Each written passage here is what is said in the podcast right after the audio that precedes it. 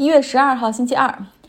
英国疫苗注射的速度目前看起来应该是发达国家最快的。他们预计在二月份的时候可以让全国的一千五百万人完成接种。那么英国目前已经在他们全境范围内建立了两千七百个疫苗中心，基本上是按照每十六公里画一个圈儿哈，就是覆盖了所有的英国人。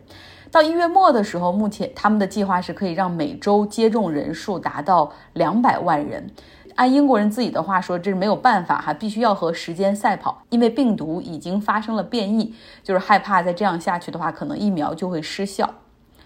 脱欧之后呢，英国现在和欧洲之间真的是有很多的变化，需要大家去适应，尤其是对货运司机来说。首先啊，他们需要在英国这边填好一个表格，然后带着到欧洲那边入境的时候提交。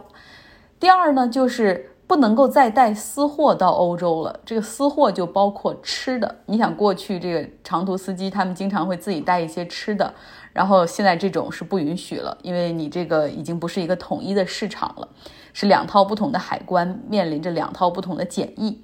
英国的一个司机就并不知道有这样的规则哈，他是个货运司机，开车。然后乘坐渡轮抵达荷兰，在一边等着办理手续的同时，他就拿出一个三明治准备吃。这三明治中间有奶酪和牛肉，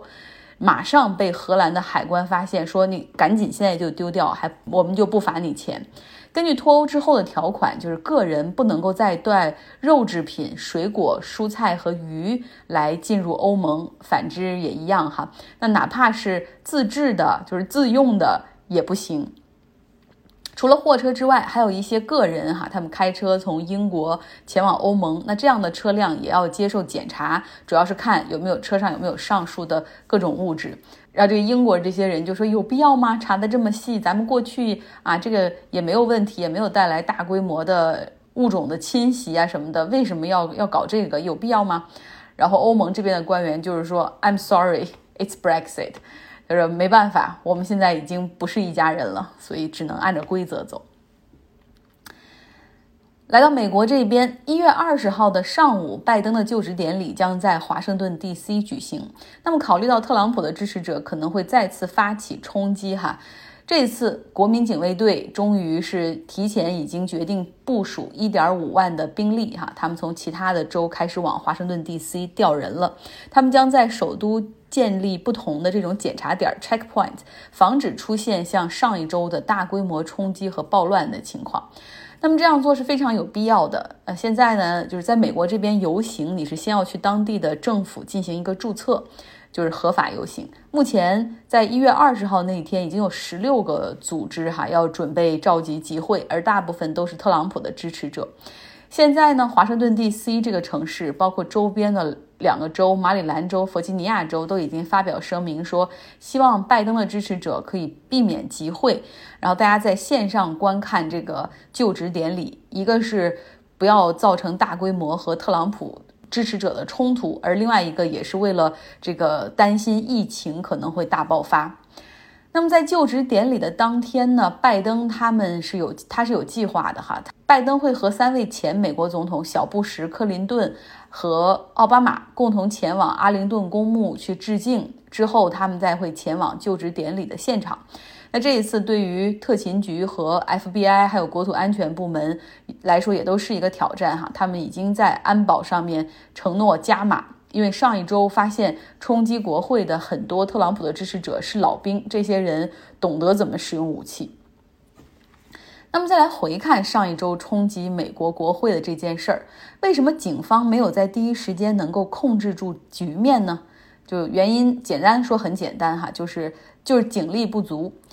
就是警力啊，还分两部分，一部分呢是华盛顿 D.C. 这个城市的警察。当市长和警察局长意识到有大量的人群准备要向国会前进的时候，他们就马上给这个国民警卫队打电话求助，哈，要求增兵。但是国民警卫队告知他们说，哦，因为这个是国会，那这个诉求必须由国会山的警察，这个 Capitol Hill 的这个警察来提出。啊，昨天我爸问我，到底你总说国会山，国会山是什么？国会山实际上就是那个建筑物叫 Capitol Hill，呃，因为看起来像一座白色的小山，所以他们叫国会山。实际上就是这些议员们开会的地方，就是国会的所在地。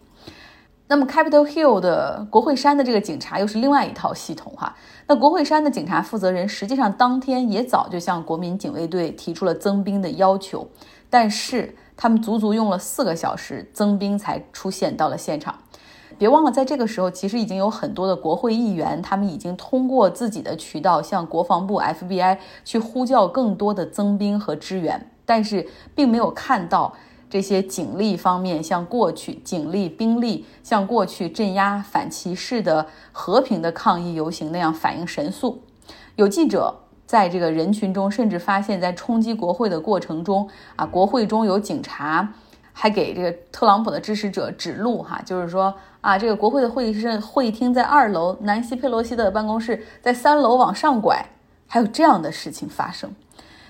那么此前呢，FBI 和国土安全局实际上早就在网上已经发现特朗普支持者要在一月六号这一天举行大规模的集会，啊，甚至也有记者，因为他们早就在 Facebook 上面发现一些各种各样的这种小组哈，在组织这样的活动，已经向平台和警察以及 FBI 进行了举报，但是从官方渠道，FBI 并没有发布任何的警告。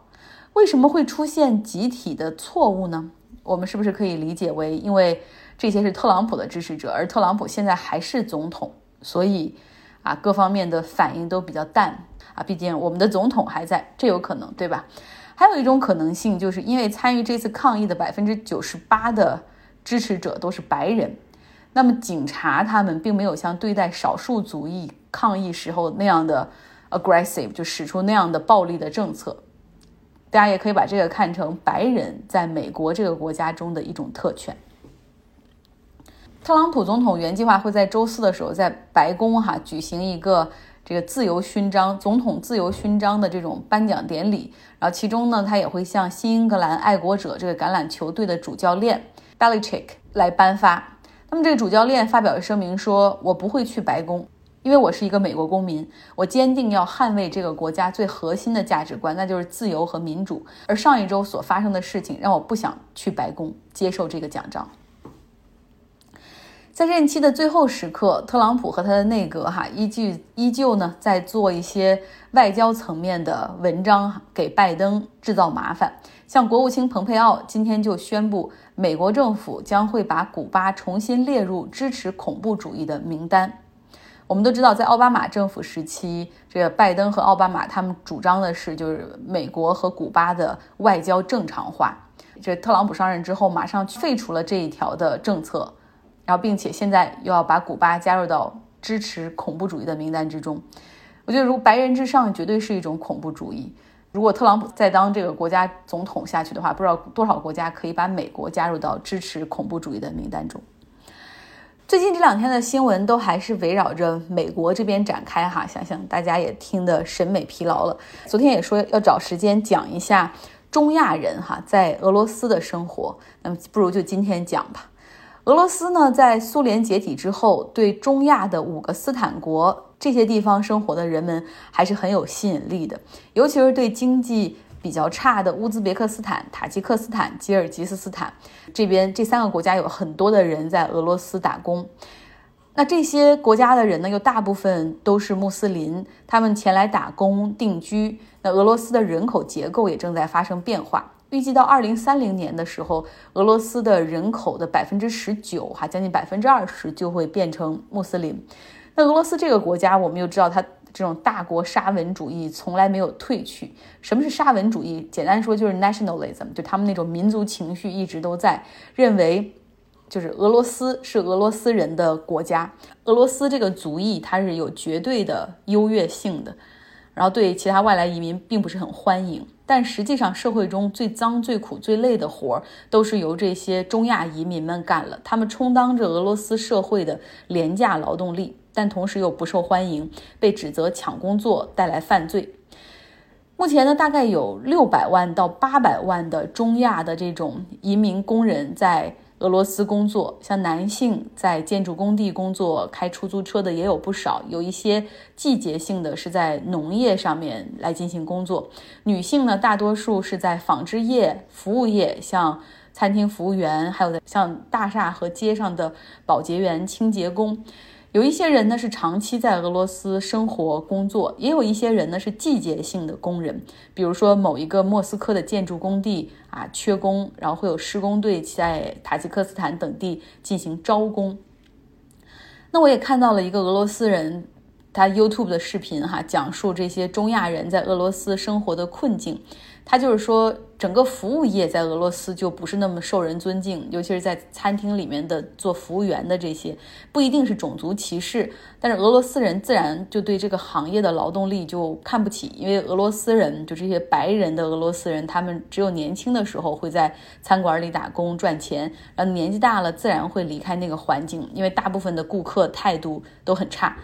整个社会缺少一种基本的尊敬，所以这是这些中亚人。就在这边生存的难点之一，难点之二就是。大部分的这些中亚人在俄罗斯工作没有合法签证，所以有很多人是针对他们进行系统性的压榨，比如同等工作付给他们工资可能少百分之三十，有的时候甚至欺诈或者超时工作不给补助、拖欠工资的事儿也时常发生。他们没有办法用法律的武器保护自己，有的时候甚至会求助于一些帮派的力量，哈，所以就很难，同时又会跟一些会跟一些犯罪团伙就这样扯上关。系，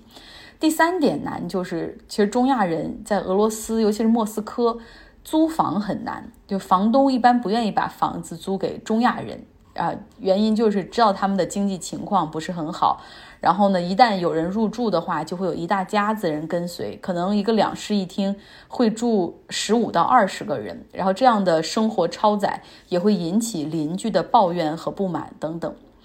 尽管在俄罗斯工作，其实不能。谈不上开心，也饱受压榨，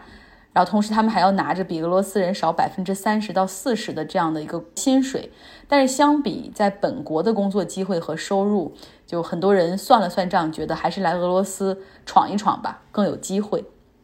像俄罗斯的平均收入比乌兹别克大概要高十倍到十五倍左右，其次呢就是来往的便利。除了格鲁吉亚和土库曼斯坦，其他的高加索国家和中亚的这几个前苏联的国家是无需任何签证就可以直接进入到俄罗斯的。而更重要的一点就是很很他们的语言是相通的哈。昨天也讲了这个五个斯坦国，五个中亚的斯坦国，他们国民主要讲的都是俄语，所以沟通没有太多的障碍。据世界银行统计，塔吉克斯坦和吉尔吉斯斯坦他们在俄罗斯工作的人，然后每年赚的这些外汇转回到国内，可以占到这两个国家 GDP 将近百分之三十左右。但是现在的情况就是，随着国际油价的下跌，欧美的制裁，俄罗斯的经济下滑萎缩也比较严重，所以俄罗斯国内现在开始那种极右势力的崛起，哈，就是说 Russia is for Russian。俄罗斯就是俄罗斯人的俄罗斯啊！要求政府出台针对中亚国家的签证要求，禁止这些非法的移民在俄罗斯工作。同时呢，右翼的媒体还会极大的放大中亚移民的负面新闻。啊，比如说一个塔吉克斯坦的出租车司机疲劳驾驶，结果呢把车开上人行横道，导致很多人受伤，这个新闻就铺天盖地，然后就会扯到这种移民带来的啊犯罪以及对社会的伤害、抢工作等等。去年三月，随着 COVID-19 的疫情大爆发，很多中亚人的工作地方也被迫关闭，很多人失业了。在这样的情况下，他们也不得不返回老家。今天做了中亚人在俄罗斯的这个情况的研究，我才发现，哦，原来俄罗斯是全球吸纳这种移民劳动力第二大的国家，仅次于美国。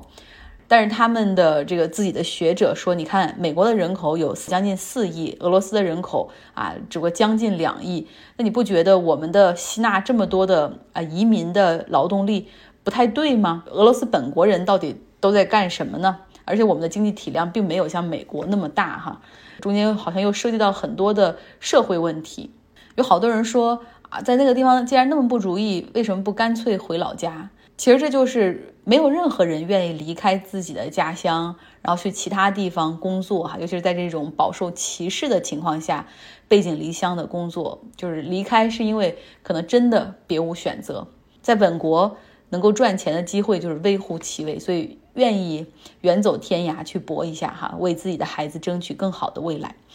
好了，今天的节目就是这样，希望大家有一个愉快的周二。